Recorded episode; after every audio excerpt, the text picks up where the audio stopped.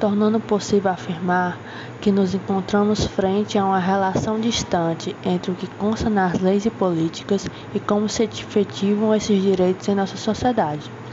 Com isso, os direitos sociais, culturais e econômicos não têm a merecida atenção e sofrem com o sucateamento em suas funções. Outro desafio bastante notado é o combate à detopada opinião de associação dos direitos humanos aos direitos de criminosos,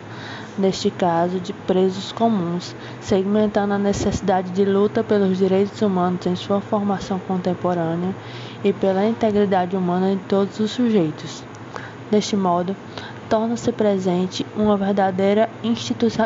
institucionalização do ódio, ou seja, vemos diante de instituições que propagam o ódio de classe e também aos campos mais subalternizados que nos últimos anos lutaram por reconhecimento de suas reivindicações.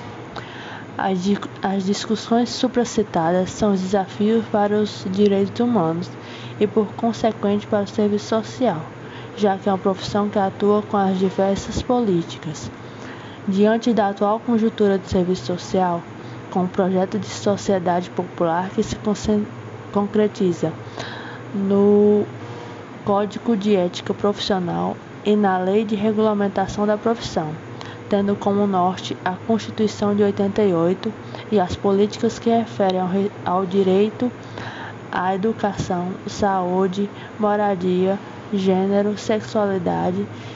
averiguando aspectos práticos e teóricos da preservação, defesa, gestão e proteção de direitos humanos que favoreceu notadamente o debate.